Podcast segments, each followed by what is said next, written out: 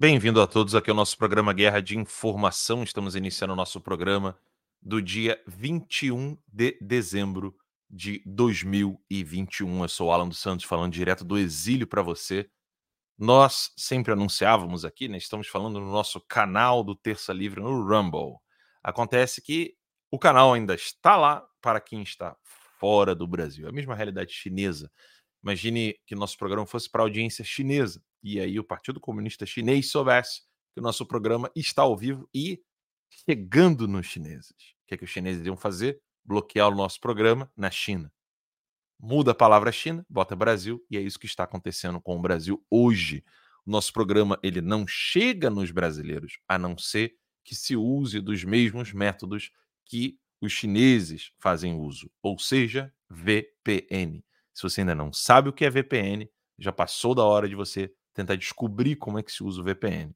Existem dois navegadores que o VPN já vem embutido. embutido. O VPN ele faz com que você acesse a internet de um lugar é, simulando que você estava em outro. Por exemplo, eu posso simular que eu estou na Bélgica, na Alemanha, nos Estados Unidos, e aí você vai conseguir acessar tudo. Bem, é isso que acontece com o VPN. O Brave se escreve Brave, né, e o Opera são dois navegadores diferentes do Google Chrome ou do Safari ou de outro navegador que você utilize. É, você vai conseguir acessar os nossos programas tranquilamente. Ou pelo aplicativo do Rumble, ainda é possível assistir os nossos programas é, pelo aplicativo do Rumble, mas eu peço encarecidamente que você descubra o que, que é o Cloud Hub. O Cloud Hub é uma palavra difícil para os brasileiros aprenderem, porque realmente até na hora de, de, pronunciar, de escrever, as pessoas podem ter problemas. Se escreve C-L-O-U-T de tatu, H-U-B.com barra C de canal barra terca livre. Se você acessar lá, Cloud Hub, você vai conseguir acessar os nossos programas todos os dias. Nós já estamos ao vivo e também estamos no Twitter. Olha aqui, a Cuca, boa noite, você é guerreiro demais. Obrigado. O Samuel disse: Estou falando aqui de São João del Rei, é, Minas Gerais. Cidade linda, por sinal. Pedro Henrique Branco botou aqui. Boa noite. Voltando do trabalho depois de 50 minutos no engarrafamento da ponte. Deve ser a ponte Rio-Niterói. E Renata botou aqui. Alô, boa noite, bancada. Bem, obrigado ao carinho de vocês lá no Twitter. O comentário de vocês vem aqui é, para a tela, porque existe esse recurso. E nós estamos ao vivo também na conta de número 38 já estamos aqui com 150 pessoas nos assistindo. É, a Clauvila, acho que é Clauvila, botou aqui boa noite, Alan e Adalex, botou coraçãozinho. É, o, a Marta Cardoso botou aqui VPN, a do Zap tem dificuldade. Uh, o Júnior botou, estou assistindo do Instagram na Alan, na conta do Alan 38. Bem, bem simples. A, a minha conta no Instagram é 38, conta do Alan. Já tem até um fake que está adicionando é, caracteres aí no, na arroba para poder ganhar seguidores e depois vender a conta. Mas a conta minha oficial é 38, conta do Alan, tudo junto, sem nada. Olha aqui, o Direita Caxias, do Rio de Janeiro, botou Alan, sou da Baixada. Olha que legal. Boa noite, Curitiba por aqui, disse o Ale Reis. Obrigado pela participação de vocês. Deixa eu dar boa noite aqui para o meu co-host, uh, Adalex Góes, jornalista é, corajoso, que está aqui com a gente todos os dias. Boa noite, Adalex, tudo bom? Boa noite, Alan. Senhoras e senhores, muito boa noite. É sempre um grande prazer nós estarmos juntos em mais uma edição aqui do Guerra de Informação, como sempre, trazendo uma leitura diferente da realidade, especialmente nessa, nessa época, nesses dias tão turbulentos que nós estamos vivendo. Hoje eu vou trazer um artigo especial. Eu gostaria que você prestasse muita atenção quando formos tratar sobre esse assunto, porque apenas o Globo Política falou sobre esse assunto de forma muito superficial e ninguém, ninguém está falando sobre isso. Por isso, mais uma vez, está aí, o Alan já colocou, é, ninguém está tocando nesse assunto, então é um assunto que merece muito, mas muito a nossa consideração. Alan, já vai direto para o artigo, a gente vai falar alguma coisa antes.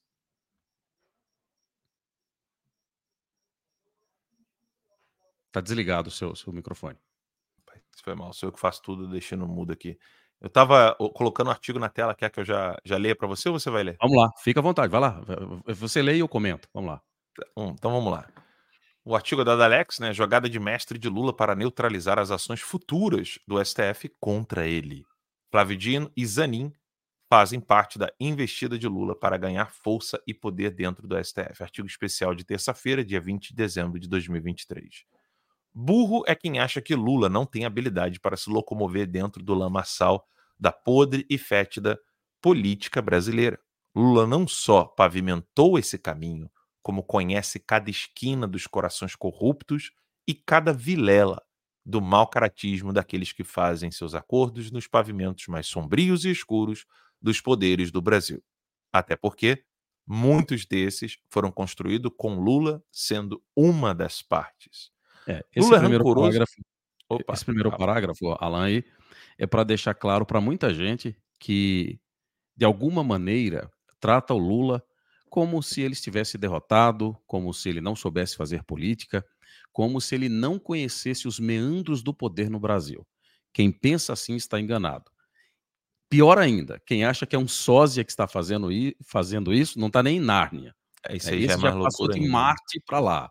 Né? E como diz o Alan, esse está pior do que o monarca fumando maconha. Então, esse aí, meu amigo, né? pode esquecer. Esse aí já foi. Então, enganam-se aqueles que acham que o Lula está morto. Né? Morto que eu falo não no sentido literal, no sentido simbólico, que não sabe fazer é, a, a, as, as, as negociações. É, achar, né? achar, que Lula, achar que Lula ele não, não, não conhece como funciona todo esse sistema brasileiro é loucura, né? E que dirá achar que Lula conseguiria é, chegar onde chegou sem é, o mérito. O Lula tem mérito. Muitos. Né? Fe Fernandinho Beiramar não chegou onde chegou sem mérito. Lula também não. Né? E o, problema, o mérito, o mérito do Lula não tem nada a ver com mérito bom, né? Só tô querendo. Sim, sim. O problema é que uma parte das pessoas aí, dos conservadores da direita, acham que porque alguns parlamentares a mais foram eleitos nesses, nesse último, nessas últimas eleições, sim. isso iria de alguma maneira atrapalhar a, a, a, as articulações que o Lula faria. Vão engano. A prova está aí. Vamos lá, vamos continuar. Vamos, vamos ao texto, vamos ao texto. Lula é rancoroso e vingativo. Não esconde sua decepção com alguns dos atuais ministros indicados por ele, que votaram por sua condenação. Ministros como Barroso, Gilmar Mendes, Moraes, Carmen Lúcia, Luiz Fux foram votos importantes para levá-lo à prisão. Mesmo depois criando uma manobra para colocá-la na presidência novamente, Lula não confia nessa formação do STF. Isso é Lula... é importante que se fale. Opa, ah, vamos, vamos, vamos, pontuar vai, por Vai fazendo pausa aí, vai falando que eu. Vamos lá. é importante, é importante fazer essa pontuação.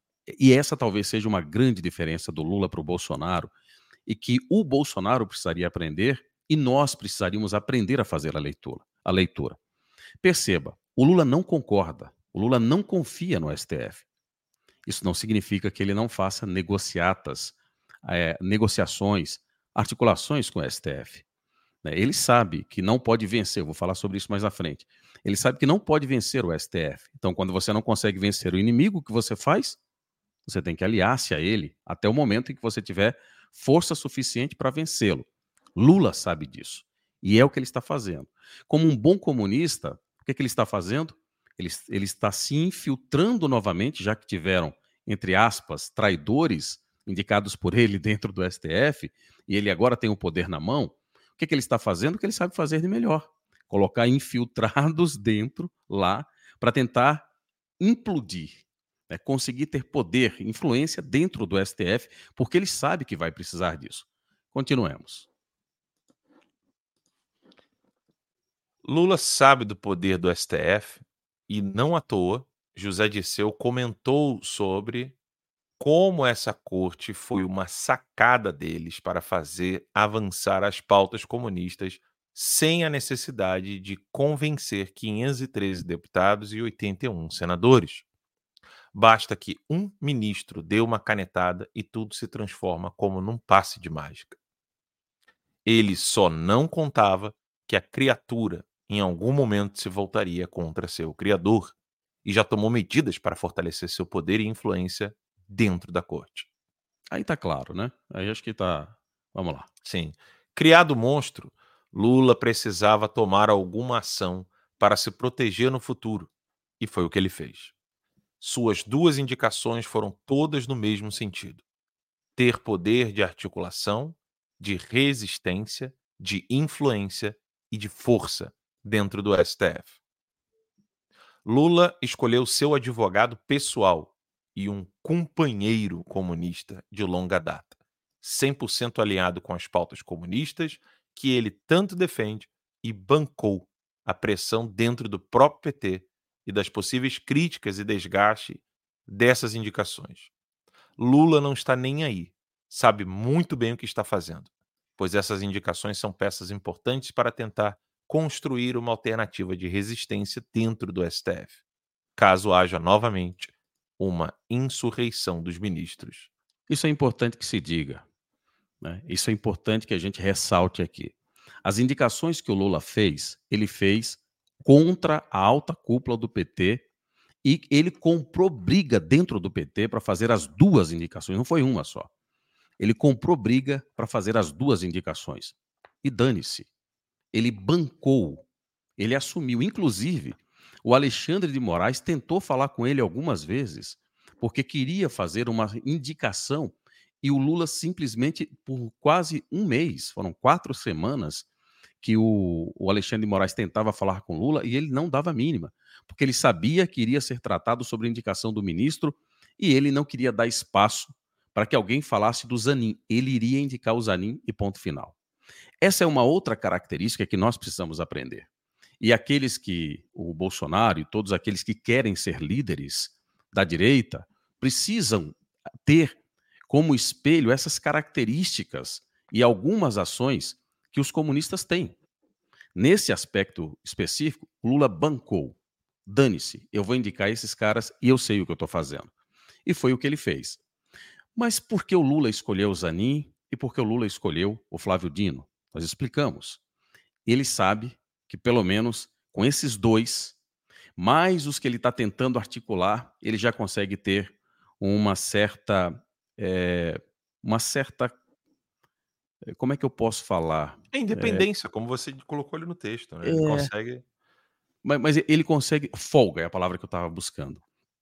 Ele consegue ter um pouco mais de. Zona folga. de conforto. Zona de conforto. É isso, né? Uma zona e, naturalmente, e, naturalmente, um conforto maior para avançar outras pautas, sabendo que ele não terá o STF como inimigo.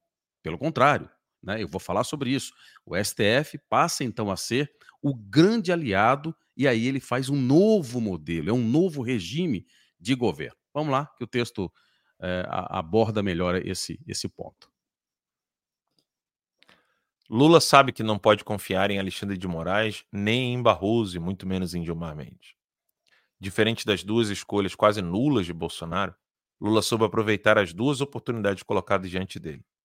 Ele soube também fazer a leitura correta da direção e das correntes de força de poder e acertou nas duas escolhas, tanto no sentido de fazer avançar as pautas comuno-globalistas, como em colocar dentro do STF indicados que poderão ser sua salvaguarda, seus articuladores e até mesmo como seus informantes, caso haja algum risco Peraí que sem querer eu aumentei aqui.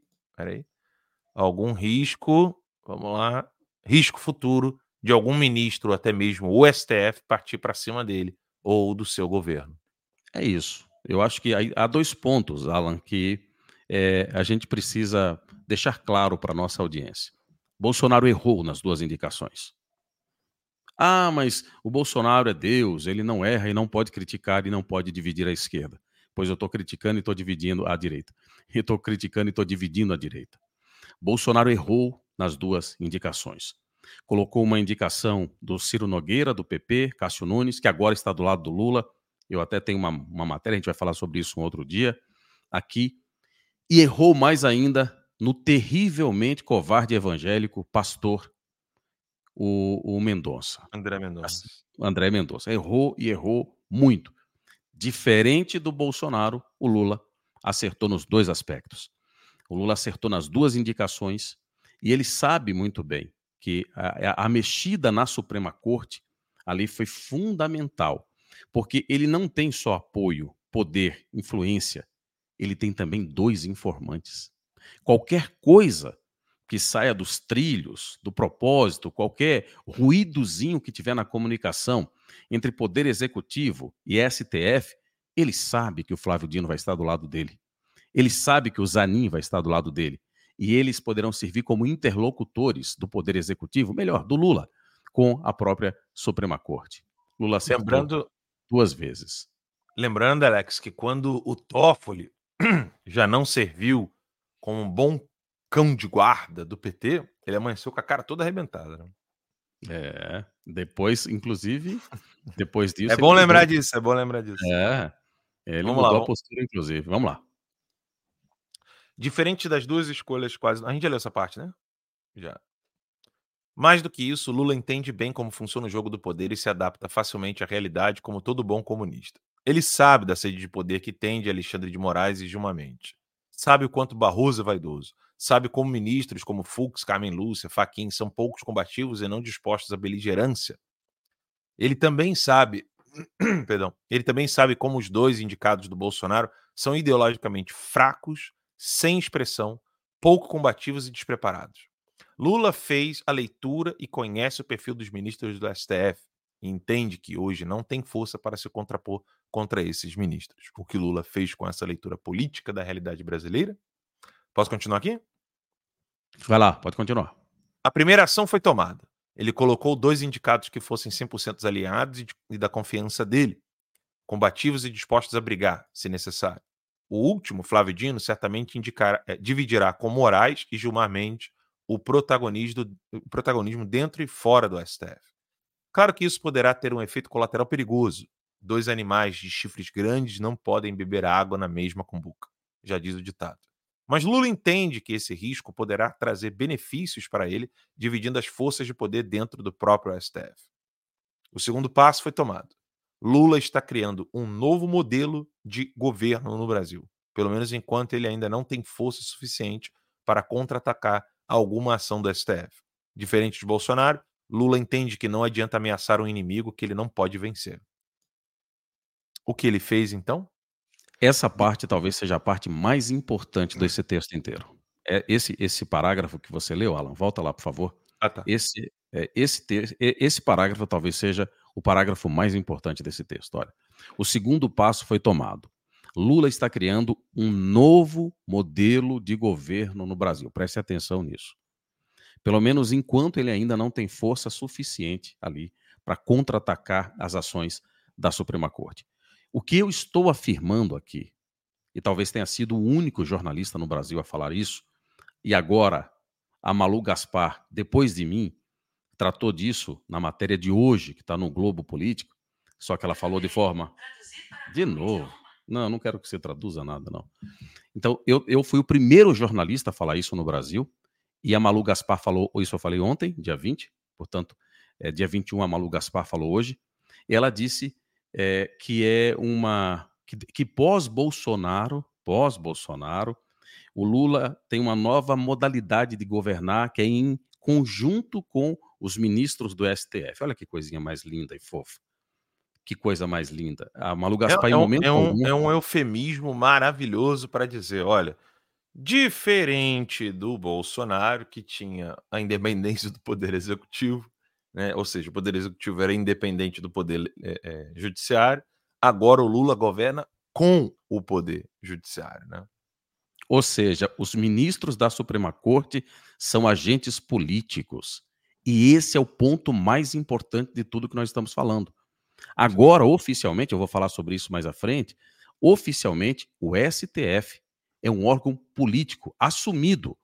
Porque desde quando o Alexandre de Moraes começou a sua saga de perseguir o Bolsonaro, os conservadores e jornalistas, etc e tal, ele já era um agente político. Na verdade, quando eles soltaram, começaram a soltar o Lula e a destruir a Lava Jato, ali o Gilmar Mendes, na verdade, começou aquela ação como agente político. Não combateram e eles cresceram, ficaram gigantes, viraram um grande monstro. Agora, com o governo Lula, oficialmente, o STF e a Malu Gaspar fala sobre isso, né? A Malu Gaspar fala sobre isso, é, que eles estão anabolizados, que é um termo que eu também usei, né? Estão hipertrofiados, Só que ela falou de forma mais branda, né? Ali. Mas é isso que está acontecendo. Hoje, hoje, a Suprema Corte Brasileira governa o Brasil junto com Lula. E ela diz, de forma meiga, que o Lula trocou, diferente do Bolsonaro, trocou o centrão pelo STF. Olha que, que troca maravilhosa. O Bolsonaro governava com o centrão, o Lula não. O Lula governa com o STF. Então o Lula é muito melhor do que o Bolsonaro. Olha que coisa linda. Continuemos. O que ele fez então? Deu às hienas e aos chacais o que eles querem. Se Alexandre de Moraes quer ser o super-ministro, o grande ditador, Lula está sinalizando que seu governo será feito em parceria com Alexandre de Moraes e com Gilmar Mendes.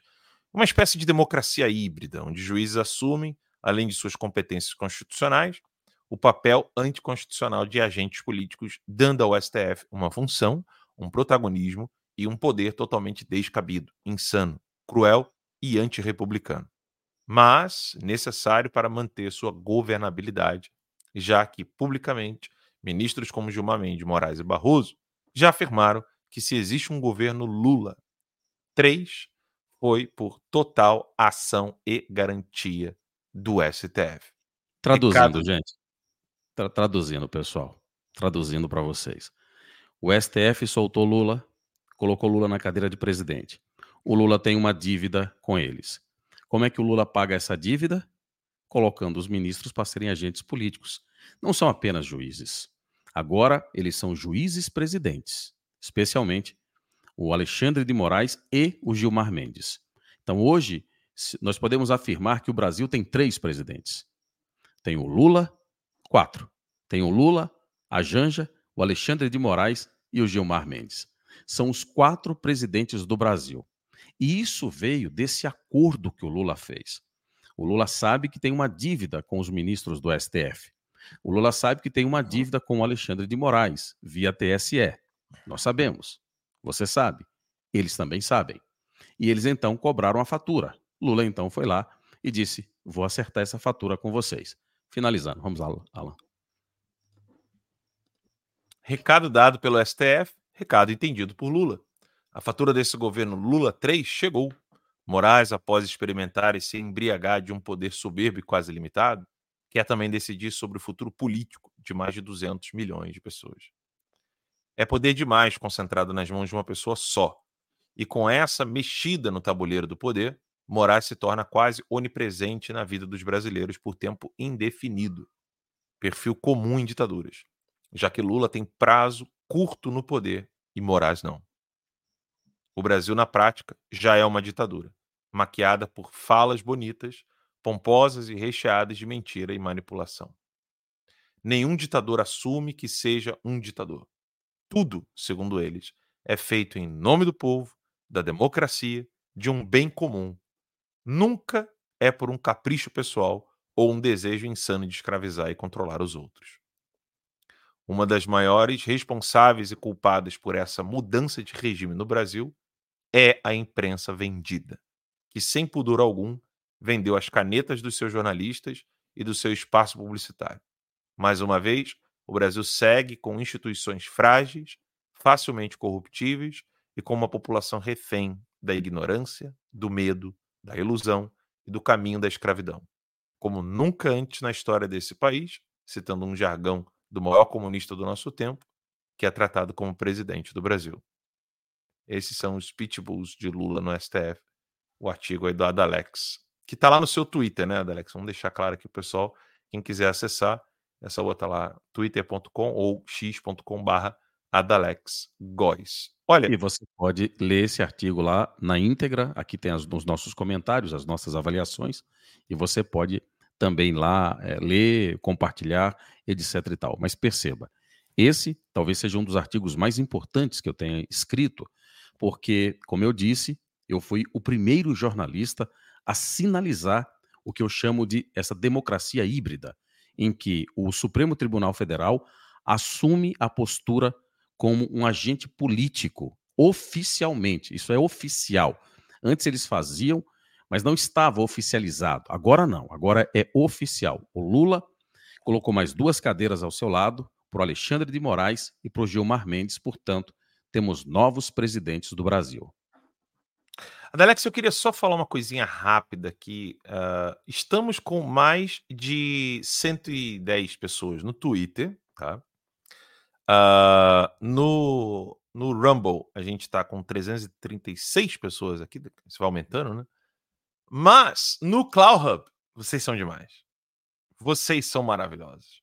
No Cloud Hub, nós estamos com 324, ou seja, por um pouquinho de minutos aí, eu acho que por poucos minutos, a audiência do Cloud Hub vai passar a audiência do, do, do Rumble e já passou quase que o dobro da audiência do Twitter. O Cloud Hub, é como eu falei, é difícil pronunciar, né? Cloud Hub, C-L-O-U-T-H-U-B. Nós nunca paramos de fazer transmissões no Cloud Hub, mas pela dificuldade do, da, da pronúncia e tal, tentando fazer parceria com o Rumble e tal, a gente falou assim: vamos dar uma chance pro, pro Rumble. Agora, o nosso cantinho voltou a ser o Cloud Hub. Então, quem é mais antigo já acompanha o Guerra de Informação desde o início, já sabe como acessar lá. É bem simples, né? Então é cloudhub.com barra C de canal barra Terca Livre. Ou então você só vai lá na revista exílio.com e ali embaixo você tem no canto direito, deixa eu até mostrar isso aqui para vocês. É, eu ia botar o texto da Malu aqui rapidinho, o, o Adalex. Mas deixa eu só mostrar para o pessoal como é que funciona. Então, você, se você estiver acessando a revista Exílio no celular ou no computador, tá aqui a revista Exílio do Terça Livre, é, basta que você venha nesses links que tem aqui ó, do lado direito. Tá aqui o link da Academia Conservadora e tá aqui o link do nosso canal. Você clicou aqui, você vai parar lá no Cloud Hub pra, e vai assistir aos, aos nossos vídeos. E uh, nós estamos ao vivo lá agora com 327. Vamos lá, hein? Cloud Hub tá quase passando aí o, o, o Rumble. O Rumble tá com 345, mais cento e poucas pessoas lá. E a galera no, no Instagram acaba liderando, né? 200 pessoas lá no Insta. Sabe quando a gente vai parar? Nunca. Mas nós contamos com seu apoio, né? Graças a Deus. Então, acesse revistaexílio.com. Hoje eu estava celebrando ali mais de 100 assinantes. Deixa eu ver aqui agora, estava com 120 assinantes antes da gente começar. Ou seja, 20 pessoas assinaram a revista Exílio. Estou dando um, um refresh aqui, estou atualizando a página para ver quantos assinantes a gente tem. E vamos ver se a gente consegue bater uma meta aí de 150 assinaturas só hoje, né? Tá, tá atualizando aqui, vou esperar atualizar os números. 121, estamos com 121 assinantes pagos, né? É, você pode assinar gratuitamente. Então, mete bronca, corre lá, revistaexílio.com e você pode assinar é, por apenas 5 dólares, né? Vai dar um total de quase 25 reais por mês. Você pode é, manter a revista Exílio no ar é essa revista que mantém esse programa, que mantém o nosso trabalho 24 horas, aqui bem dizer quase, né? Então, que a gente fica publicando matérias, artigos. Então eu conto com você e com o seu apoio. Adalex, vamos pro, vamos pro link da, da, da Malu aqui? Vamos lá, porque tem muita coisa interessante nessa matéria. Deu página não encontrada. É. Deu página não encontrada. Deixa eu tentar te mandar aqui a, a... Deixa eu ver aqui porque tinha alguma coisa além do HTML ali. Vamos ver se eu consigo assim. Pera aí, Adalex. Agora sim, Adalex. Agora sim. Vamos lá. Eu tive que fazer aquela limpeza de, de tela para a gente poder acessar, porque graças a Deus a gente não paga para acessar, acessar o Globo.com. A gente bota aqui para derrubar. Na nova coalizão de Lula, Supremo ocupa o espaço do Centrão. Lula olha encerrou que duas ano... coisas, Olha que duas coisas interessantes já no começo, Alan. É. É, primeiro, olha a palavra que é usada: coalizão. Ou seja, é, é todo mundo amigo, a gente só está fazendo uma união, né? A gente tem o mesmo propósito, a gente tem o mesmo porquê. E aí, em seguida, olha o contraponto que ela faz. Ah, o Centrão é negativo. Então, Lula não tem nenhum tipo de relação com o Centrão. Ele não tem essa, essa, essas negociatas com o, com o Centrão, mas tem com o Supremo. É muito melhor, porque é um outro poder. Né? Olha como é que já começa a costura ali, a construção da ideia da Malu Gaspar. Vamos lá.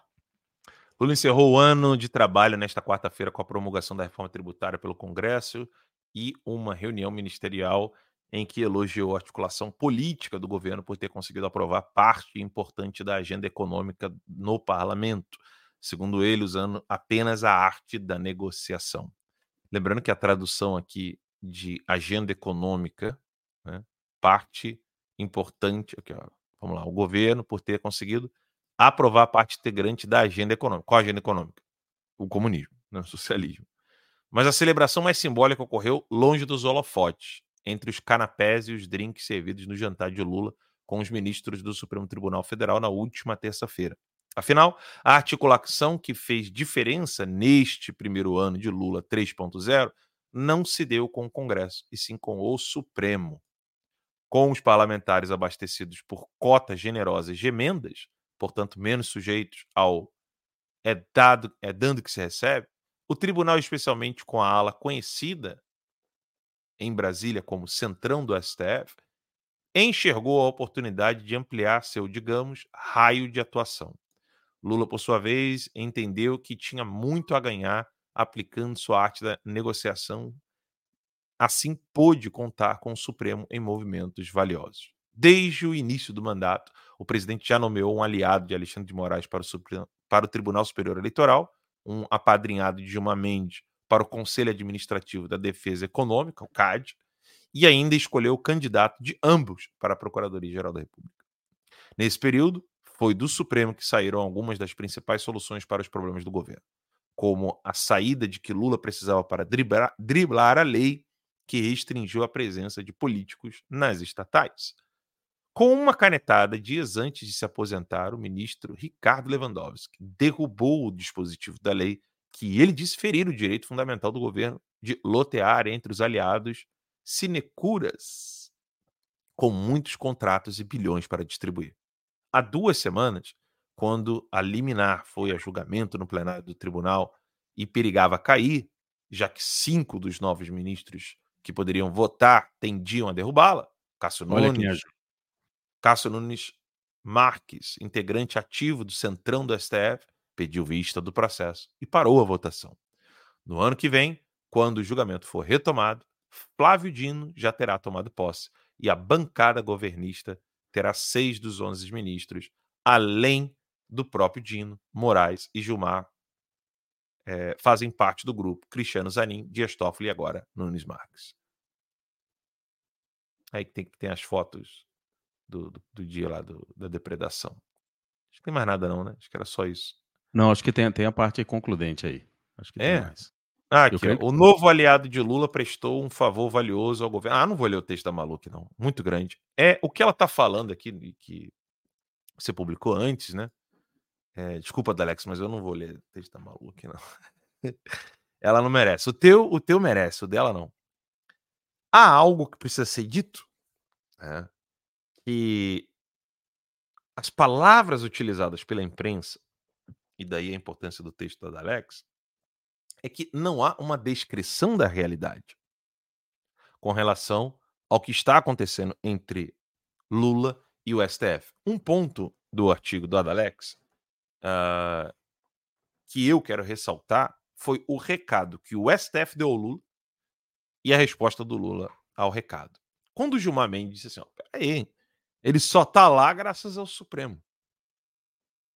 É óbvio que na cabeça do Gilmar Mendes e na cabeça da imprensa é o seguinte: não, não é que eles favoreceram o Lula.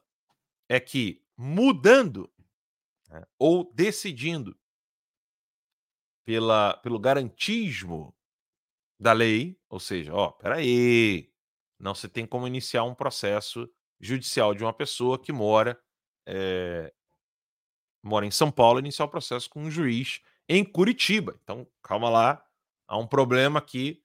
Ou seja, em momento algum, uh, a defesa do Lula, no caso o Zanin, em momento algum ele quis debater qualquer coisa posterior ao fato de que Lula, no caso, estava sendo julgado por um juiz em Curitiba, quando o endereço dele exigia que ele fosse julgado é, no tribunal da sua região.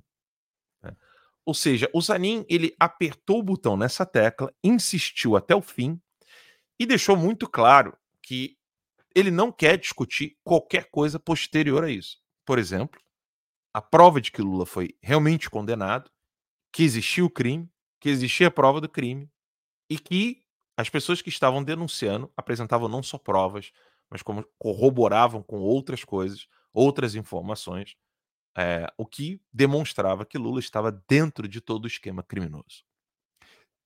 O STF, ao atender o pedido do Zanin, a defesa do Lula, é, decidiu então à época que, oh, peraí, então não, não, vai dar certo isso aqui não. Se, se vocês quiserem processar o Lula, vai ter que fazer tudo de novo em São Paulo. Né? Basicamente foi isso que aconteceu com Lula. E ele então deixou de ser, né?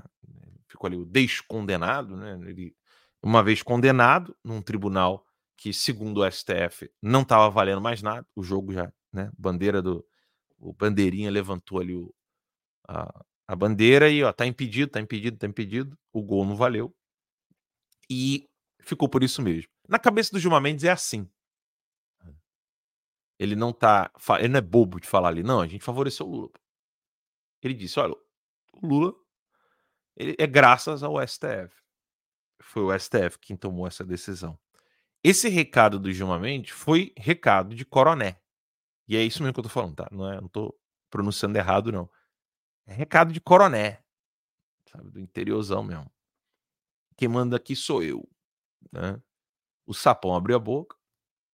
E esses pontos apresentados pelo Adalex, por exemplo, de que o Barroso é, não é um, um, um, cão de guarda do PT, uh, e as outras pessoas que também não são guarda do PT, todos eles são lembrados de modo vingativo como pessoas perigosas.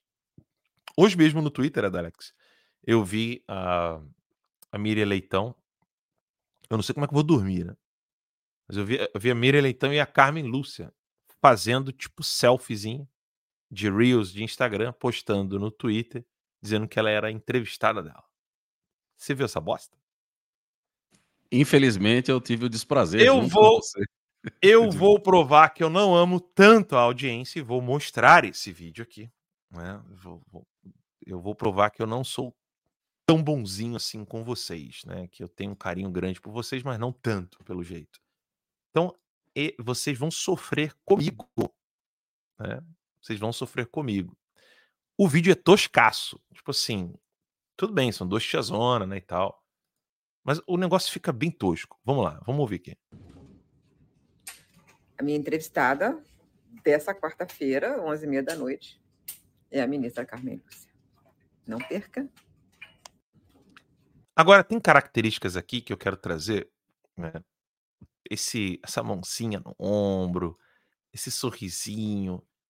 Essa mulher aqui, de cabelos brancos, grisalhos, né? com terninho preto, a camisetinha branca, ela teve a sua casa manchada de vermelho típico de ameaça de morte. E aí ela botou o rabinho entre as pernas, ficou ali toda, é, pelo amor de Deus, olha o que estão fazendo comigo. Isso a imprensa não faz você lembrar. Deixa eu achar esse texto aqui, rapidinho. Eu preciso achar disso. Casa, foi a casa dela, não foi, Alex? Se eu não estou enganado? O apartamento, casa... é, é. A casa dela que ela mora no apartamento. Apartamento, engano, isso mesmo. Tô falando é. tudo de memória, né? Apartamento, vamos lá, botar aqui. Apartamento, Carmen Lúcia. Apartamento Carmen Lúcia. Prédio de Carmen Lúcia, em Belo Horizonte, é, pinch, é pichado. Aqui, ó. Matéria do G1. Eu vou deixar isso aqui para que vocês possam entender o que o Adalex escreveu no artigo. Né? Prédio de Carmen Lúcia, em Belo Horizonte, é pichado com tinta vermelha, de acordo com o Supremo Tribunal Federal. A ministra presidente da corte, ela era, na época, a presidente da corte, que não estava no local, não vai se manifestar. Prestem atenção nisso. Quando o pessoal fez ali a depredação em Brasília, foi algo horroroso, absurdo, inadmissível. É, todos deveriam responder pelos crimes que cometeram, que nenhum deles até agora respondeu pelos crimes que cometeram, de depredação, é, patrimônio público, etc. Todo mundo saiu furioso. Aqui é a, é a casa da pessoa, é a moradia da presidente da corte. E o STF não se manifestou. Alan, mas quando que aconteceu isso? Tá aqui, ó. 6 de 4 de 2018, há cinco anos atrás. E, vejam só, em rede social, o MST assumiu a autoria do ataque. Como é? Veja só. Nós estamos falando aqui o MST assumindo a autoria do ataque. A imprensa dizendo que é ataque. Tá? E aí depois fala. Porém, no início da noite, um dos coordenadores da entidade não confirmou participação do movimento dos sem terra na pichação. Peraí. Peraí. Se nas redes sociais os caras falaram, aí depois ficou feio. Não, tira que não foi a gente, não. E foi isso aqui que eles fizeram. Esse e é um ficou prédio. por isso mesmo. E ficou e por isso mesmo. ficou, ficou por isso mesmo. Porque isso aqui era o que eles estavam dando. Lembrando que este prédio foi pichado depois que um avião caiu. Acho que o pessoal não. A galera não vê a timeline, entendeu? A linha do tempo. Acho que o pessoal Não esquece. juntam os fatos, né? Eles não juntam os fatos. Pegam, Não, fica um fato isolado aqui, outro fato isolado Não. aqui, e as pessoas não colocam na linha do tempo, né? Então fica difícil para entender isso. Né? Por isso a importância de ter um jornal como o nosso, né? Para a gente poder fazer isso, para ajudar as pessoas a compreenderem a linha do tempo dos acontecimentos aqui no país. Vamos lembrar. Isso aconteceu em 2018, quando tava ali aquele calor, né? Pra soltar quem? Soltar quem, Andalex? Ele, o nove Quem dedos. que, quem que poderia ter sido solto em 2018 e não foi? Lula. E o prédio foi pichado depois que o avião de quem caiu? Teoriza Vasque. Então vamos lá. Cai um avião. Lula não é solto, é preso. Tá? Quem lembra da cena? O Lula sendo preso. E é bom, é bom, é bom ela até co- é, contextualizar quem era o Teori, né? o que é que o Teori estava fazendo para virar alvo, porque muita gente também não vai compreender isso, né? Uma das últimas decisões do Teoriza Vasque era. é, como é que fala o termo juridiquês lá? Quando você aceita. a- Eu esqueci agora o termo. Mas a decisão do Teoria era o seguinte: olha, não vou, não vou aceitar aqui a, a- Não, perdão, vou aceitar aqui o pedido de a delação premiada envolvendo o Dirceu, etc. Ele ia manter Dirceu na cadeia. Eu perdi aqui agora, tô falando tudo de cabeça, tem nada aqui. Falando tudo de cabeça. O Teoria, então, ele decidiu. Coloca aí, Alex, pra mim, por favor, enquanto eu falo, que aí você acha o texto. Bota assim: Teoriza Vasque, é... Dirceu, prisão. Bota aí que eu acho que deve aparecer alguma coisa. O Teoria, então, havia é, mantido a decisão, mantida a decisão de, de, de deixar o, o, o Dirceu na cadeia. O avião cai. O prédio da Carmen Lúcia é pichado, isso depois né, é, da, da, da prisão do Lula, etc. Bolsonaro recebe uma facada em campanha e mesmo assim consegue se eleger, óbvio, porque ficou muito descarado. Um avião cai.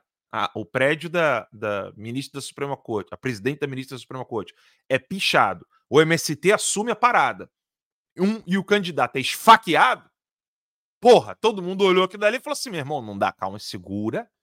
Segura que vocês estão tão demais aí. E aí, Bolsonaro é eleito, e aí a coisa começa. Peraí. Não, não. Vocês foram longe demais em não deixar o poder todo na nossa mão.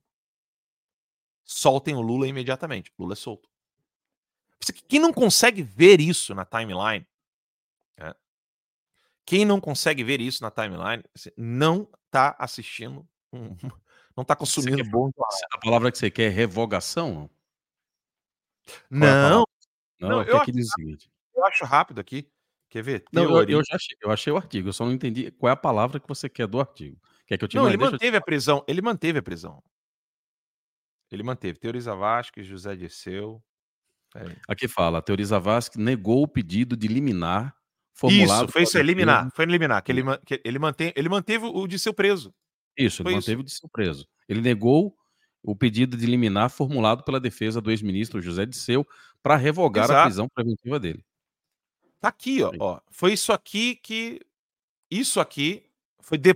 Melhor dizendo, deixar claro aqui, porque eu não quero insinuar nada, só quero deixar claro a questão dos fatos. Após isso aqui, o, o avião caiu. Pega a data da queda do avião. Isso aqui é de 13 de outubro de 2016. Pega a data da queda do avião. Por favor, Agora. Alex. Teoriza Vasque mantém prisão de Disseu. Disseu foi condenado na Lava Jato por corrupção, corrupção passiva, lavagem de dinheiro e organização criminosa. Ele manteve o Dirceu na cadeia. Deixa eu tentar ver a matéria aqui sem o. 19 de janeiro. Do, do ano seguinte. 2017. Foram três, três meses depois. Três é meses depois. Isso. Três meses depois disso aqui, foi quando o avião de Teoriza Vasque cai. Porque aqui, ó, 10. É, aqui eu acho que tá com. Acho que é 13 do 10, né? 13 de outubro. É 13 do 10. 13 do 10 de 2016. É. Aqui tá com a numeração dos Estados Unidos que eu tô acessando daqui.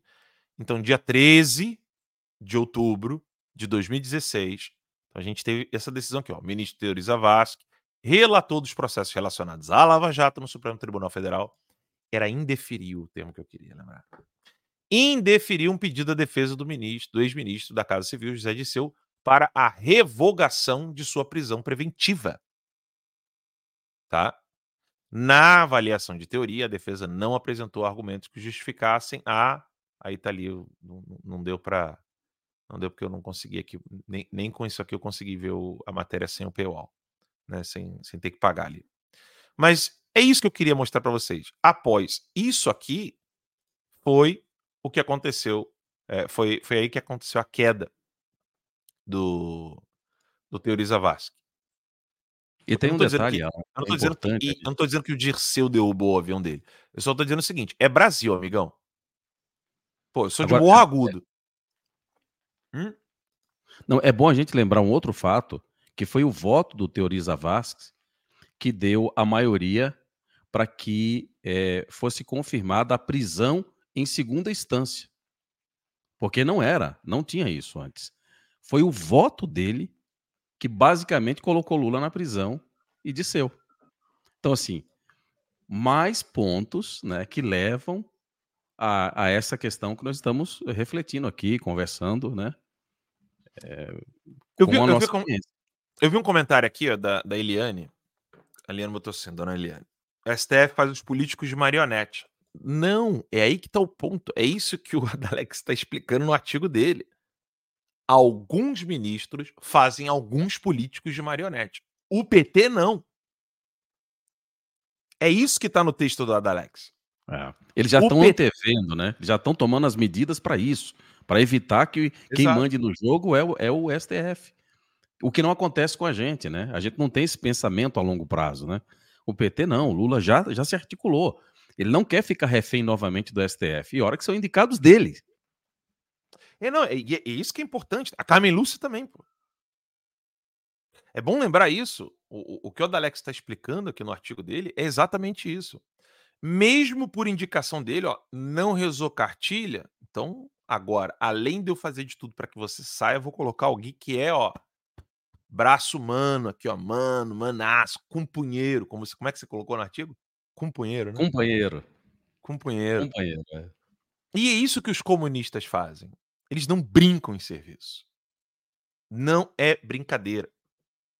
E o nosso povo não entende, viu, Alan? O, a, a, o pessoal da direita, os poli eu, eu, me refiro, não é só o, a nossa audiência, não é só as, os eleitores, é os nossos parlamentares. Olha como eles tratam. Eu vi uma, algumas falas ali do pessoal falando lá naquela situação envolvendo o Messias lá, naquele negócio do tapa, etc e tal. Cara, parece crianças à direita falando com o padrasto e a madrasta em relação à esquerda. Tem que pedir autorização. Olha, se fosse com vocês, vocês iam fazer isso com a gente. Porra, vai lá e faz a mesma coisa, meu irmão. Não fica se lastimando de mimimi. Ah, tá vendo? Ó, nós, fosse vocês aqui, vocês já iam caçar a gente, eu não sei o quê. Porra, vai lá e caça o cara. Corre atrás, né? deixa de mimimi.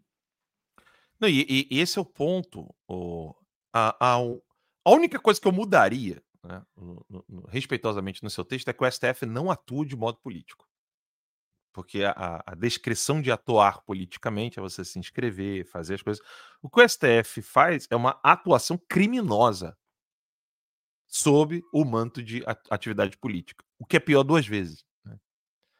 E, e, e, olha, e é isso que precisa ser dito. Infelizmente, se fazer muitas coisas não nos é possível, ao menos falar e denunciar é. E o, o Adalex, ao apontar a Malu Gaspar escrevendo um texto com a maior naturalidade do mundo, dizendo que o Lula trocou o Centrão pelo STF, PQP, minha gente. Não, como se fosse a coisa mais normal. Quer dizer, o cara está infringindo, to, infringindo totalmente a, a Constituição, mas assim, é para um bem, porque o Bolsonaro tinha que ser derrubado. Né? O Bolsonaro tinha que ser destruído. Então, tá tudo ok. É para derrubar o Bolsonaro? Então tá tudo ok. Pode fazer isso aí, não tem problema algum. Quer dizer, você pode desrespeitar a Constituição, você pode comprar o centão. Cara, é muito curioso. É, esse texto da Malu Gaspar, eu, eu salvei ele, porque ele merece ser estudado, para você entender a linguagem que a imprensa usa quando ela quer suavizar uma prática errada, quando ela quer suavizar um crime. Quer dizer, se você for olhar ali como é, as frases que são, as palavras que são usadas, como as frases são construídas, os adjetivos que são usados, isso é bizarro. É uma pena que a gente não consiga pegar um, um artigo como esse aí e que e ele reverbere ao ponto de muita gente compreendê-lo. É uma pena.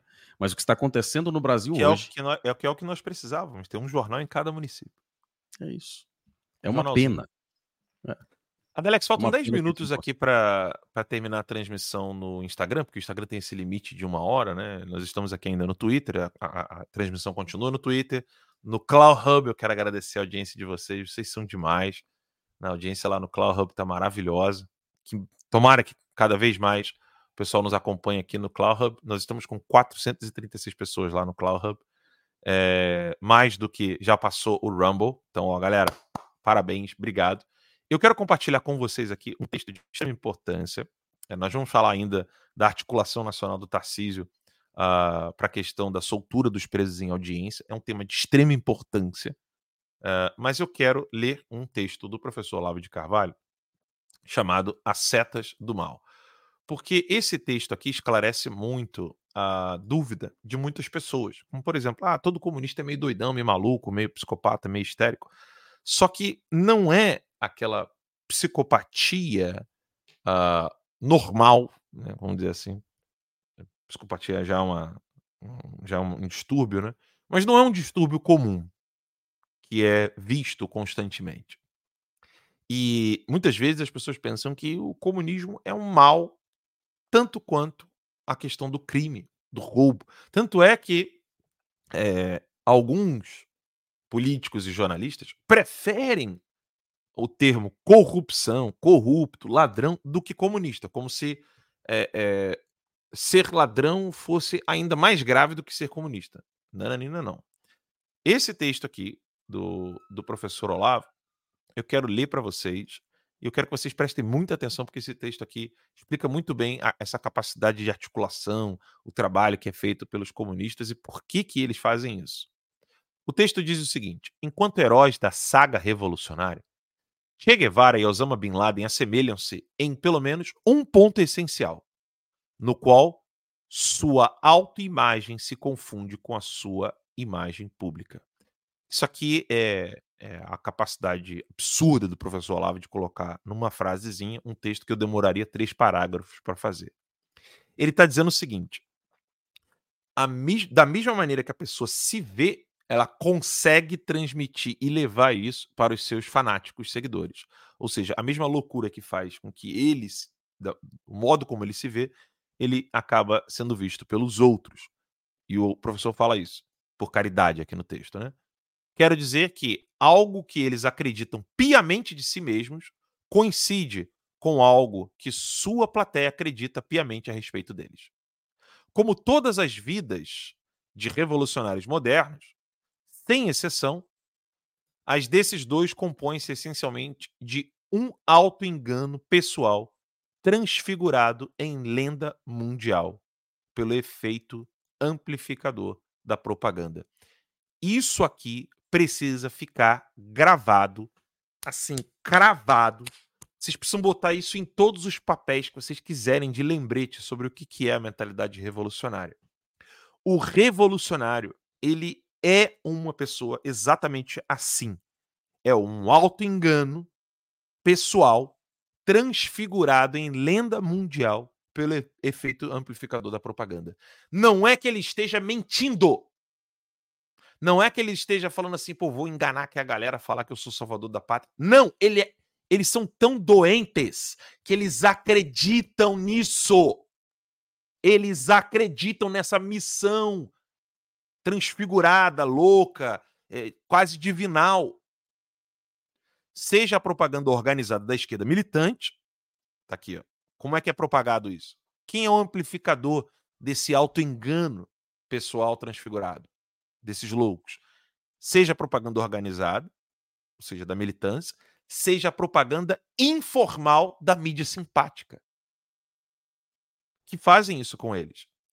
A crença pessoal a que me refiro, e que ambos expressam, expressaram, perdão, abundantemente por atos e palavras, não se tratando aqui de uma interpretação minha, mas da simples constatação de um fato, é a seguinte: exatamente como os heréticos da seita do livre espíritos, do livre espírito, estudados por Norman Cohen, Norman Cohn, no livro The Pursuit, the, no, the Pursuit of the Millennium, um e outro acreditam-se tão profundamente tão essencialmente identificado a uma causa superior, superiormente justa e nobre, que mesmo seus pecados mais flagrantes e seus crimes mais hediondos lhes parecem resgatados de antemão pela unção incondicional de uma divindade legitimadora.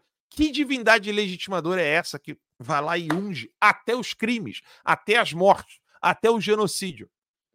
pouco importa que essa divindade seja, num deles, só informalmente teológica, no sentido a história, o progresso, a revelação, e só no outro expressamente teológica. Ou seja, no caso do Bin Laden, é expressamente teológico. No caso do Che Guevara, ela é informalmente teológica. Ou seja, essa divindade é a história, o progresso, a revolução. Seja, são todos conceitos abstratos que não existem, mas que eles têm como divindade, que é quem vai ungir a ação deles. É assim que funciona a cabeça dessa gente. Em ambos os casos, há o apelo a uma fonte suprema da autoridade, que consagra o mal como bem. Mas não é que se coloquem acima do bem e do mal, no sentido da amoralidade aristotélica do super-homem de Nietzsche, ou da do amoralista do escritor André Gide. Ao contrário, identificaram-se de tal modo com o que lhes parece o bem, que mesmo o mal que praticam se transfiguram aos seus olhos automaticamente em bem. Atingiram, enfim, a seus próprios olhos, o estágio divino da impecância essencial. Ou seja, eles acreditam que quando eles estão errando, é um tipo de acerto que faz parte do processo do qual eles foram ungidos para fazer. Não é brincadeira. Não pense você que o comunista é um ladrãozinho de galinha, um corrupto qualquer. Não é. Daí que neles a total falta de escrúpulos, como por exemplo a morte do Clariston, a prisão daquela senhorinha com a Bíblia debaixo do braço, a prisão de uma cantora evangélica porque ela estava louvando a Deus e a prática costumeira da violência criminosa coexistam sem maiores problemas com uma fé perfeitamente sincera da própria bondade, santidade, até implícita em Guevara, ostensiva em Osama. E aqui você pode mudar o nome, pode botar Flávio Dino, Lula. Eles, eles, é, é uma loucura, assim, é um troço louco. É aquela ideia de que os meios justificam Qualquer meio justifica os fins. E aqui o final do, do, do artigo do professor ainda é mais matador ainda. E nada de confundi-los, por favor, com o farsante vulgar. O santarrão de opereta. Sabe aquele cara que você conhece, que se acha o santinho do pau oco e tal? Que, que é aquele, aquele cara que mente ali para enganar as pessoas. Não confunda esse cara, um Lira, um Pacheco, um Ocolumbre. Não confundam esses caras com o comunista. Por quê? Esses outros, né, este é cômico porque nele os traços incompatíveis são mantidos juntos pela solda bem frágil da hipocrisia. O Lula não é um hipócrita. Ele faz o que acredita. Por causa daquilo lá que o professor acabou de colocar no artigo anteriormente aqui. Ele crê nessa divindade superior, né? seja a história, o progresso, a revolução, blá, blá, blá. ele acredita que essa divindade superior vai dar. Já deu uma hora aqui da, da transmissão no Instagram, mas é, vou continuar explicando aqui para vocês. É bom que o pessoal vá então lá para o Cloud Hub e para o Twitter. Mas dando continuidade aqui, uh, eles não são hipócritas. Porque o hipócrita, e é isso que o professor coloca no texto, no fundo ele tem consciência da sua falsidade. O hipócrita é assim. E, pego de jeito, pode ser desmascarado perante si mesmo. Ou seja, o hipócrita ele tem essa. Pô, tô fazendo merda aqui. No herói revolucionário, a mentira existencial tomou por completo o lugar da consciência. Não tem consciência, acabou.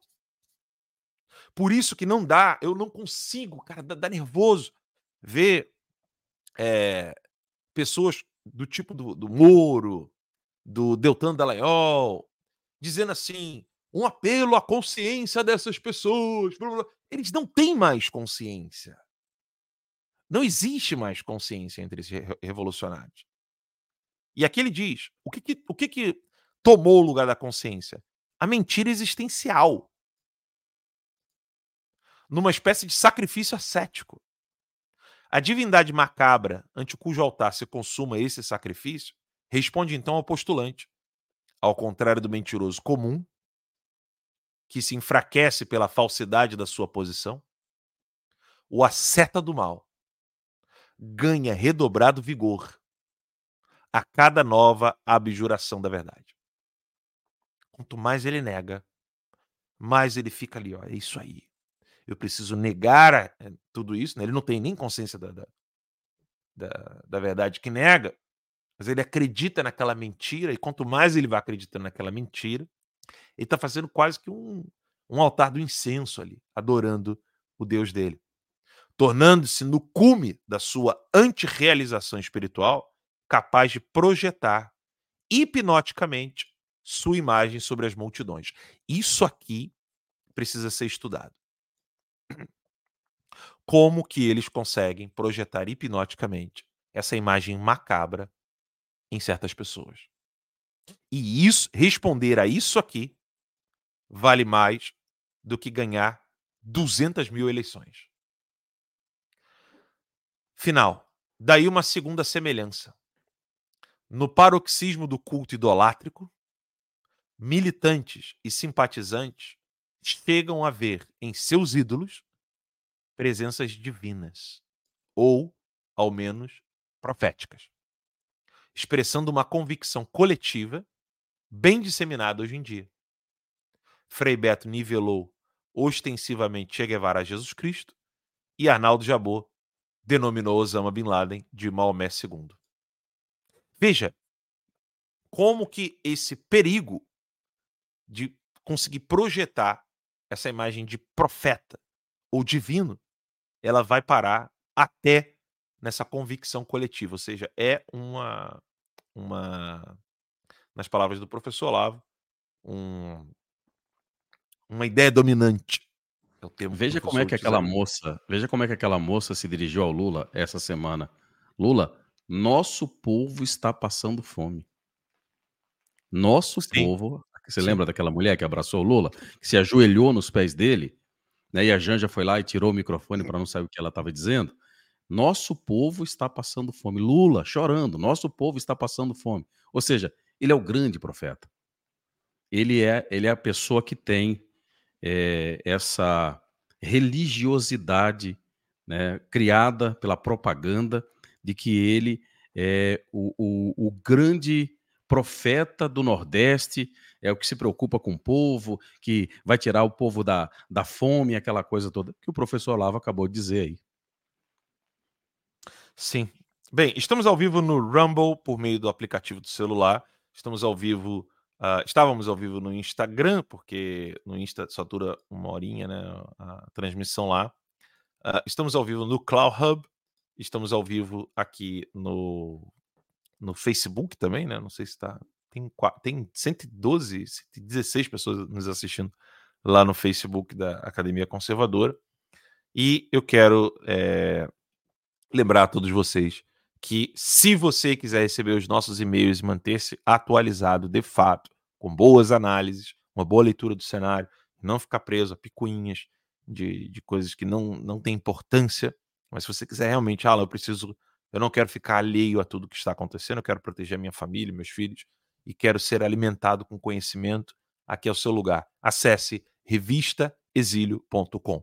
Para estudar, né, o link está aqui, academiaconservadora.com. Alguém perguntou que Alan, seu Locals também foi bloqueado? Não, o Locals não foi, mas eu conto com o apoio de vocês lá na revista Exílio. É, antes do programa eu tinha falado aqui que estava com 120, né? Uh, e, e eu tinha falado para vocês que vamos bater uma meta aí da gente chegar a 150 assinantes hoje. Revistaexílio.com. 124. Então, quatro pessoas chegaram. Vamos ver aí se a gente consegue até o final do dia. 150 assinaturas é, pagas lá na revista Exílio. Eu conto com o apoio de vocês. Adelex, antes da, da pauta do Tarcísio sobre a questão da segurança pública, você quer mostrar aquele vídeo lá da, das ONGs? Ou do Barroso? Eu acho que essa das ONGs ele é, ele é, bem extenso. Eu acho que do Barroso é, vem contra o que a gente estava falando, né? Sobre essa postura, essa nova postura dos ministros do STF. Vamos lá. Nós ainda precisamos continuar a reforma tributária, que é a de fazer com que o sistema seja mais justo. O sistema brasileiro é um sistema concentrador de renda regressivo, em que a base da arrecadação está na tributação sobre consumo, que é a tributação que todas as pessoas pagam igual. Eu e o funcionário mais humilde do Supremo pagamos o mesmo imposto de ICMS, de IPI, quando fazemos uma compra no, no, no supermercado. Quando os modelos de justiça social envolvem a tributação direta, que é a tributação sobre renda, sobre capital e sobre propriedade. Portanto, eu acho que a reforma precisa avançar da fase da simplicidade, que foi muito importante, merece ser celebrada, para a fase de, de se criar um sistema que não seja regressivo, concentrador eh, de renda. Mas na vida a gente deve comemorar as, as, pequenas, as vitórias em geral. E acho que essa não é, nem foi pequena, foi uma vitória muito importante. Alan, você foi contratado para ser correspondente internacional no Brasil e você não conhece a realidade do Brasil, está chegando aqui agora, e você acaba de ouvir essa fala desse senhor. Eu perguntaria a você, quem você acha que acabou de falar aí? Um político, um presidente ou um juiz? Você está vendo a primeira fala desse senhor. Que análise é que você faria? Um parlamentar ou um, um membro do, do, Poder Executivo, algum político do, de algum ministério. Se tu botar isso em inglês, um... se tu botar isso em inglês, falar para as pessoas que você é ministro da Suprema Corte, né, pira, cara. Como é que é? Não parece, um, não, não parece um presidente ou um ministro falando? Quem é que uhum. pode pegar uma fala dessa, com uma pompa dessa, e dizer que é um ministro da Suprema Corte brasileira falando? Sabe por quê? Porque esse Barroso aí já é o novo Barroso do acordo feito com Lula. Eles agora são agentes oficiais, agentes políticos oficiais. Antes, eles faziam como os demônios. Os demônios não têm autorização para se encarnar, para ter um corpo humano. Então, eles entram nos corpos de pessoas que abrem espaço para isso. Né? Então, a Suprema Corte Brasileira não tinha antes né, a, essa liberdade para fazer isso. Então, o que, é que eles faziam? Usavam outros corpos, usavam os políticos, ameaçavam essa coisa toda. Continuam fazendo isso. Mas agora, eles também assumem, eles, eles, o protagonismo, a ação por, as, por a, a, a iniciativa por ações políticas. Olha o Barroso falando. Veja o Gilmar Mendes falando. É, parecem políticos falando. Eles não estão satisfeitos em serem apenas agentes de julgamento do Poder Judiciário. Não. eles também querem influenciar na vida de mais de 200 milhões de pessoas. Esse é o novo modelo. É o que eu chamei do meu texto de democracia híbrida. O Lula fez um acordo com os ministros da Suprema Corte e agora nós temos, como eu disse, quatro presidentes: o Lula, a Janja, o Gilmar Mendes e o Alexandre de Moraes. O Barroso, ele é mais, ele gosta dele é mais um pavão, né? Como o Hamilton Mourão, né? Gosta mais da vaidade, da pompa, essa coisa toda. Não está muito preocupado com com poder, não. Ele quer prestígio, né? Quer vaidade. Vamos lá, Alan. A vozinha dele também parece gostar de outras coisas.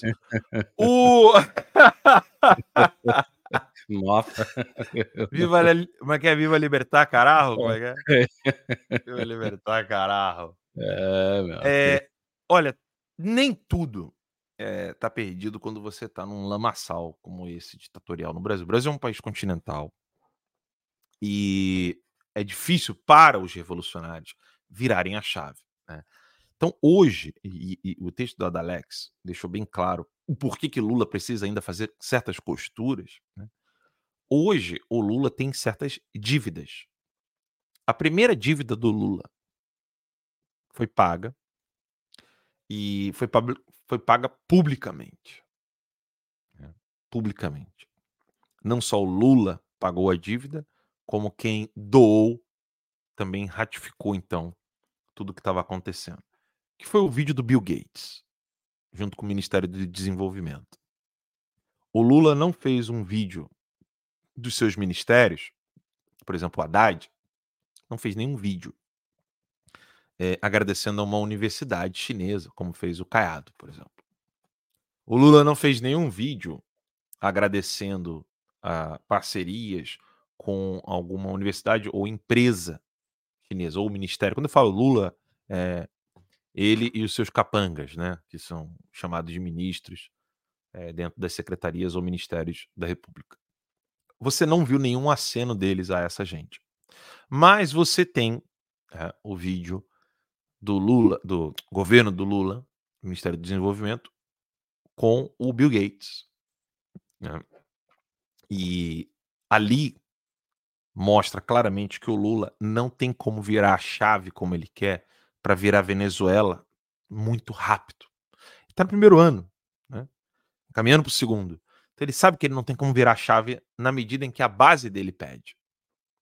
Por isso que ele está colocando o Boulos como temperatura em São Paulo. Lembre-se que São Paulo é o maior colégio eleitoral do Brasil. Então ele coloca o Lula, o Boulos, numa temperatura, sentindo a temperatura, em São Paulo, porque é ali que ele vai começar a ver se ele pode voltar-se completamente à sua base ou se ele precisa continuar pagando dívidas. Dívidas para a imprensa, dívidas uh, para setores da política, né, o que o pessoal chama de centrão, etc. Inclusive, como bem disse o Adalex, a parte do judiciário que ainda não está com a coleira do PT. Dito isso, Dito isso, vocês precisam entender que há certas coisas que ainda podem ser feitas e, inclusive, atrasar o processo do que o PT já implementou há décadas no Brasil. Uma delas é essa pauta levantada, evidentemente, pelo Derrite. Tá? Não é pelo Tarcísio, é pelo Derrite. Tarcísio está à frente, mas todo mundo sabe que é o Derrite que está levantando isso aqui. E isso aqui é o assunto mais importante do Brasil hoje. Eu sei que ter liberdade de expressão é de extrema importância. Eu sei que é, você lutar por liberdade de imprensa é de extrema importância. Mas nada é mais importante do que estar vivo. Nada é mais importante do que estar vivo. E eu temo que a direita não se articule, não se mobilize como precisa nessa pauta. Eu temo. Então eu faço um apelo a vocês. Esqueçam todas as burrices do Tarcísio. Esqueçam todas as merdas que ele fez com relação a receber esposa de Mandela, falar abobrinha. O Tarcísio é burrinho. Burro pra cacete. Esqueçam tudo isso e apoiem isso aqui. Tá? E eu vou explicar. O governador Tarcísio de Freitas está planejando uma ampla mobilização nacional, juntamente com governadores opositores que fazem parte do consórcio de integração do Sul e Sudeste, o COSUD, com o objetivo de reformar a legislação penal e possivelmente a Constituição. O foco é reduzir o número de criminosos, incluindo, incluindo ladrões e traficantes, que são detidos em flagrante pela polícia e posteriormente liberados pelos juízes durante as audiências de custódia. Durante a apresentação do balanço do primeiro ano de seu governo, na terça-feira, Tarcísio declarou: No ano que vem, vamos nos empenhar junto ao Congresso Nacional para modificar a legislação.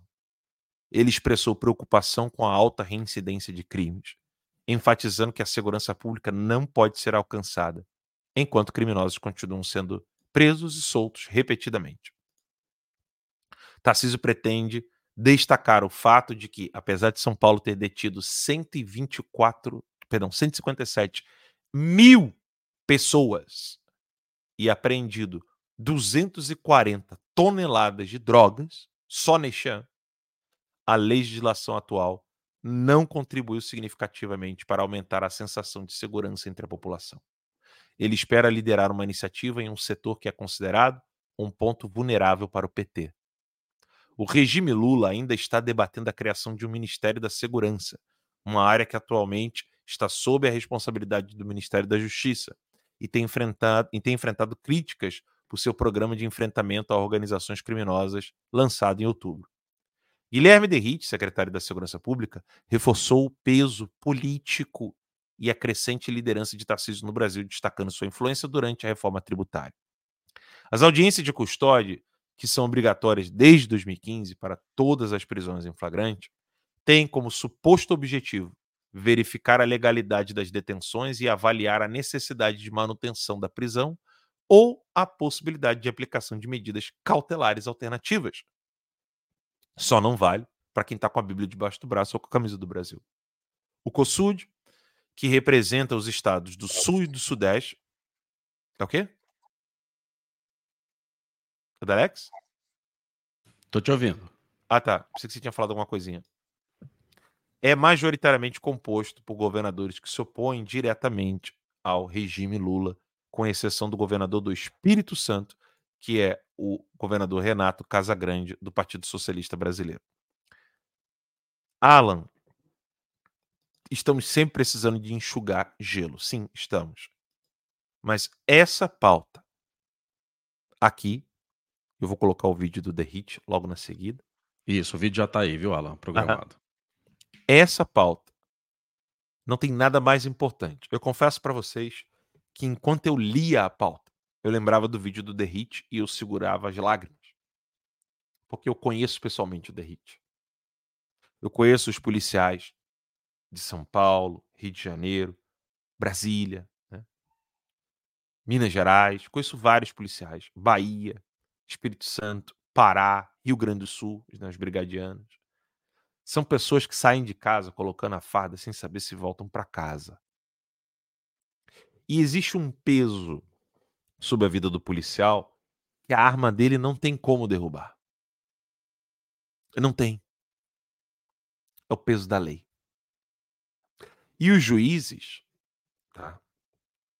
Eles podem até fazer um pouquinho mais de, de jogo duro, mas o peso da lei, o peso da lei vale muito nos ombros de policiais e juízes quando acaba tendo de soltar um criminoso recém apreendido com drogas, armas, etc, etc. comentário do Omar aqui, né? Quando tomei conhecimento de que o, Congre... o Conselho Nacional de Justiça, CNJ, criou a audiência de custódia, fiquei horrorizado. Um órgão centralizado de juízes criaram a lei sem ao menos serem eleitos para isso. Ou seja, não são legisladores. E o Tarcísio está querendo fazer uma mobilização em algo que é importante.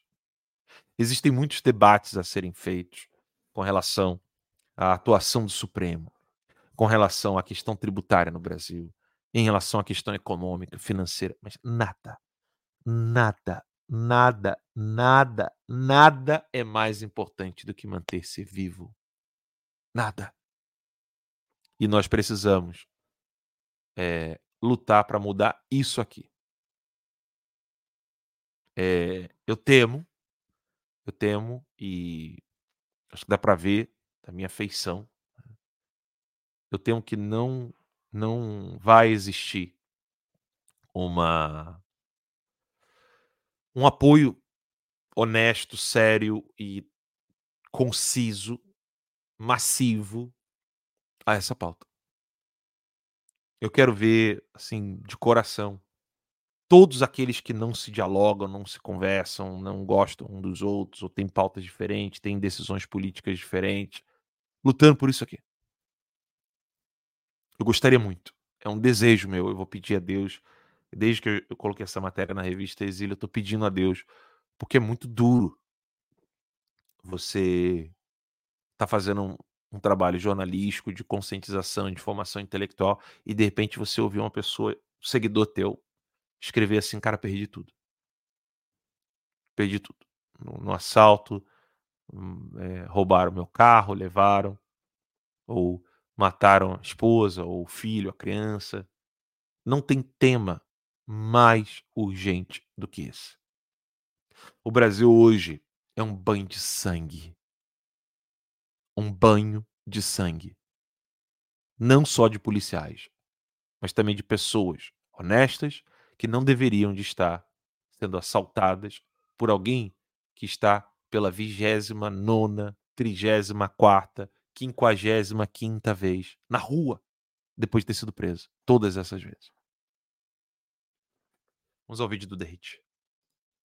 Empreender quadrilhas, empreender criminosos, a gente tem dificuldade com a reincidência criminal. É normal, será um país que prende 14 vezes o mesmo indivíduo pelo mesmo crime grave? É normal prender pela trigésima vez um indivíduo com um fuzil que tentou assaltar uma lotérica com um carro forte e tinha mais de 99 anos de prisão a ser cumpridas? É normal um indivíduo que pertence à maior facção criminosa do Brasil sair pela porta da frente por uma decisão de uma Corte Suprema? É a pergunta que eu faço para vocês. Como vocês acham que se sente o policial quando aborda um indivíduo que fala assim, ó, eu tenho oito passagens pelo crime de roubo? Então, a dificuldade nossa, muito pelo contrário. A gente ama ser policial. Eu briguei lá contra tudo e todos para aprovar o fim da saída temporária de preso na Câmara. E foi para o Senado. Cadê? Cadê o nosso Senado para acabar com a saída temporária? Cadê a pressão da imprensa em cima deles? Cadê a pressão para acabar com a audiência de custódia? Que libera em alguns crimes 54% dos indivíduos presos pela polícia. Então a dificuldade nossa é zero. A gente ama o que a gente faz. Só que o nosso país é um país que não tem lei adequada para punir criminoso. Então, ao invés de jogar culpa na polícia, agradeçam, senhores, o fato de termos homens e mulheres idealistas como esse que acabaram de sair aqui, para combater o crime, para arriscar sua vida, muitas vezes morrendo, como no caso da Milene, muitas vezes morrendo, como é o caso do soldado Patrick Reis, num país que libera um criminoso preso pela trigésima vez pelo crime de roubo portando fuzil. Essa é a realidade do nosso país. Olha, o Derrite, vou ser bem sério para vocês, é um dos homens mais íntegros e corajosos que eu já vi na minha vida. De coração mesmo. O que ele está dizendo aqui para vocês, e se vocês quiserem acreditar na minha palavra, palavra de homem, de pai, de jornalista, não, mas de homem, de pai. O que esse homem está falando é do fundo da alma. Ele está fazendo um apelo à população para focar na cobrança dos senadores e deputados, junto com esse trabalho que os governadores vão fazer, de pressionar o Congresso Nacional por essa pauta que a imprensa reconhece. O PT não tem força. E é nesse sentido que eu sempre falo da importância do jornalismo, da importância da formação. Porque, veja só, o, o PT, a esquerda, os poderosos, essa, esses burgueses malditos, e o termo é esse mesmo, tá? Não se assusta, não. Né? Do, do, do STF. Depois eu explico por que, que eu falo isso. Esses malditos, eles não conseguem incutir na cabeça da população as pautas relacionadas à segurança pública. Eles impõem e esperam que ninguém reaja. Eles chegam lá e impõem. Eles têm medo de debater esses assuntos. Porque é algo que não é da direita. Não é um assunto político. É um assunto da dignidade humana. Ninguém pode viver num lugar onde ela não vá viver, porque ela se sente insegura. Não dá mais. Isso não é um assunto político. Não é um debate político. É um debate sobre a dignidade humana. E eu temo, não quero, estou pedindo a Deus que isso não aconteça. Que todos, todos abracem essa urgente pauta de mudança das saidinhas é, e fazer com que não só a Constituição, não só, perdão, não só o Código Penal, mas também a própria Constituição sofram mudanças com relação a isso, Adalex. A grande questão é que a esquerda não tem interesse nenhum que ações como essas né, tenham algum tipo de relevância. E não é só o debate. Eles não só dificultam e, e derrubam o debate. O que eles, na verdade, não querem é que essas medidas sejam implantadas. É, é, pelo contrário, eles querem acabar com a polícia militar. Então, assim, o que eles querem é o caos, é a desordem. Né? Então, assim, fica muito difícil para você, numa, em circunstâncias como essas, né, você acreditar que é possível uma mudança a esse ponto. Naturalmente, o que parlamentares como Derrite e outros mais têm feito, o próprio Gilvan, envolvido aí numa, numa, num contratempo com Hamilton Mourão e outros mais, estão envolvidos né, o Telhada e outros mais, em que haja essas mudanças. Mas assim, é muito difícil porque eles colocam todas as dificuldades possíveis ali, porque sabem que isso vai significar um, mais uma pauta que eles não conseguirão usar para manipular pessoas. E a gente sabe como é que a esquerda funciona. Eles quebram as pernas das pessoas para depois apresentar as muletas como solução. É, eles não querem o melhor para o povo, para a população, nada disso. Né? E isso é que é lamentável diante de, de circunstâncias como essa. Agora, existe um grande problema na direita que vai ser muito difícil ser corrigido, e eu já explico, que é essa falta de unidade em torno dos temas. Na esquerda, você tem uma ala, por exemplo, que é só para destruir as crianças, destruir a família. Aí você tem uma ala que é da segurança pública, que eles agem em situações como essa, na defesa de presos, na defesa, na defesa dos bandidos. Aí tem uma outra ala ali que é do aborto, que é para matar, assassinar as crianças, essa coisa toda. No nosso caso, não. Né? É, os nossos parlamentares têm que ser é, zagueiro, tem que ser centroavante, tem que ser meio de campo, tem que ser lateral, tem que ser o técnico e assim por diante. E o grande problema disso tudo, e aí a gente um dia pode começar a pensar na solução desse problema quando tivermos um partido. Tudo vai nascer de um partido político.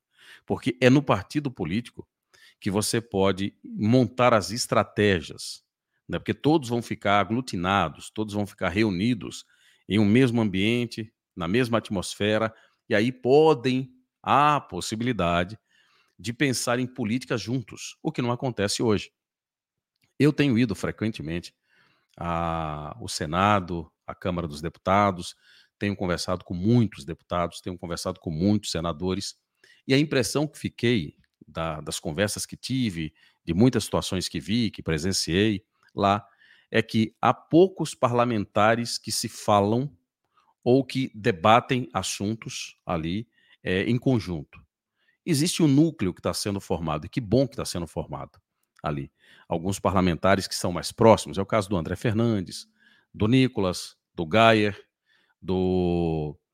É, quem mais que está nesse grupo? O André, o Nicolas, o, o Gayer, o Felipe Martins, o, o, Felipe. É Felipe, Felipe Martins, não. O, o, como é que é? O Felipe o quê, Alan? O outro Felipe lá? O Felipe Martins é o que estava no governo Bolsonaro. Né? Felipe né? Barros. Felipe, Felipe Barros. O Felipe Barros. Desculpa aí, Felipe, ter esque, esquecido o seu sobrenome. Mas, enfim, esses caras se falam mais ali, né? E o Safe como senador, o Magno Malta, o Flávio Bolsonaro e o Eduardo como deputado. Que bom que, que há um núcleo duro, pelo menos, ali.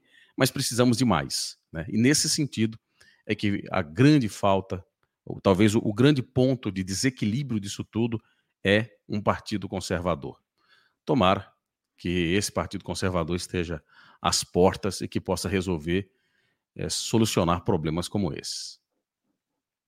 É, eu, como eu disse, né, vamos focar nisso, né, gente? Por favor, é, eu, eu, imploro a vocês. Né? Vocês querem, a gente consegue lutar por isso e é possível.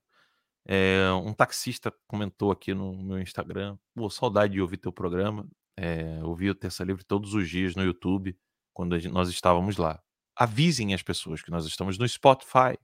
Lá você pode ouvir o nosso programa todos os dias, tá, gente? É, a Bianca botou aqui, conseguia a, a, acessar a live por aqui, ela tá falando lá no Twitter. E a Frani botou ali: um assalto foram as boas-vindas em cada cidade em que morei para estudar e trabalhar. Decidi me organizar para ir embora desse hospício após o segundo assalto. Uau. Então, gente, vamos focar nessa meta aí de a gente lutar por isso, nessa questão da segurança pública. É, eu, eu, eu confesso que é, às vezes eu fico meio puto sozinho aqui, sabe? Falo assim, pô, tem gente engraçadinha na direita que tem mais seguidor que o Hit. Eu fico, sabe, pensando, meu Deus do céu. Mas enfim, Hit, gente, sigam o Hit, acompanhem o trabalho dele em São Paulo. É, ele tá lá porque é palavra do Tarcísio, Tarcísio está mantendo o Hit lá. É, tem muitos erros, mas também tem muitos acertos. E isso aqui precisa ser mantido. É, nós precisamos dessa luta com relação à segurança pública. A gente vai terminar o nosso programinha de hoje, 9 horas e 32 minutos, Adalex, do dia 21 de dezembro de 2023. Estamos terminando o ano. É, não teremos programa no dia 24, tá, gente? Talvez, não sei se a gente vai ter dia 23, mas eu quero aqui já de coração agradecer a todos vocês e ao Adalex. Não deixem de acessar lá revistexílio.com, colocar seu e-mail e a gente manter o contato. Adalex, obrigado mais uma vez. Imagina, que é isso, é sempre um grande prazer nós estarmos juntos aqui. Eu gosto muito de fazer o Terça Livre, gosto muito de fazer o Guerra de Informação, porque a gente consegue acessar informações, conteúdos e temas que dificilmente você vai encontrar em qualquer outro programa atual. Então, o Terça Livre tem esse grande diferencial. Eu me sinto muito honrado de ter esse mesmo alinhamento aí com o Alan, com o Terça Livre, com Guerra de Informação, para a gente poder levar esse tipo de informação com esse grau de profundidade e com temas como esses. Né? Eu fico muito feliz em, em ter acertado algumas análises que eu fiz ao longo desse tempo como jornalista, como é esse outro furo que eu consegui ter em relação ao Supre à Suprema Corte. Você vê que só hoje que a Malu Gaspar foi falar, mas esse tipo de informação você realmente não consegue encontrar em outros veículos, né, da maneira como nós fazemos aqui. Há muitos bons profissionais, naturalmente, em outros programas que conseguem fazer análises, mas é, é o que a gente chama de as análises factuais dos fatos nós tentamos pegar o fato e aí a gente se aprofunda nele, né? Não sei se você conhece um poço artesiano, mas um poço artesiano na minha região é muito comum, inclusive na minha rocinha eu tenho. Às vezes, para você conseguir extrair a água lá de baixo, você tem que aprofundar ali 200, 250 metros, né, com um, uma máquina de furar poço. Tem uma que é uma, uma circular, tem uma outra que a gente chama de bate-bate, que sai batendo e tal. E às vezes você tem que adentrar ali 200, 250 metros para você conseguir encontrar água. É mais ou menos o que a gente tenta fazer todos os dias aqui no Terça Livre. Aqui no Guerra de Informação. A gente tenta ir o mais profundo possível para tentar extrair aí para todos vocês a água que está lá, lá embaixo, né, para levar muita informação. E a gente sabe que a informação é fundamental para que você possa nortear as decisões em sua vida. Esse é o nosso supremo propósito. Obrigado a todos vocês. Fiquem em paz, fiquem com Deus e até amanhã, se Ele nos permitir. Até logo mais. Obrigado. Só uma coisinha rápida aqui, um super chat lá do, do Rumble, né? A Pamela botou aqui é, qual o seu nome no Rumble. Bota lá, gente. É, no, no Rumble ou no Cloud Hub? Acho que é no Cloud Hub, né? Se eu não me engano, é no Cloud Hub. Qual o seu nome no Cloud Hub? Ela perguntou aqui no, no Super Chat. É, é só colocar Cloud Hub barra C de canal barra Terca Livre. Tá? E lá vocês vão vocês vão encontrar lá o nosso canal. Ou vá lá na revista exílio.com. O link tá bem no, no cantinho direito ali, como eu falei para vocês. Muito obrigado de coração e até a próxima, se Deus quiser. Tchau, tchau. Alexandre de Moraes, tá vendo isso aqui? Não tem mistério. Se você botar no Google, você consegue encontrar. Você pode pedir pro Mickey, você pode pedir para Minnie, você pode pedir para Pateta ou você pode pedir para Pato Donald. É bem simples. Você vai lá, pede para eles, e vem pegar. Beijo.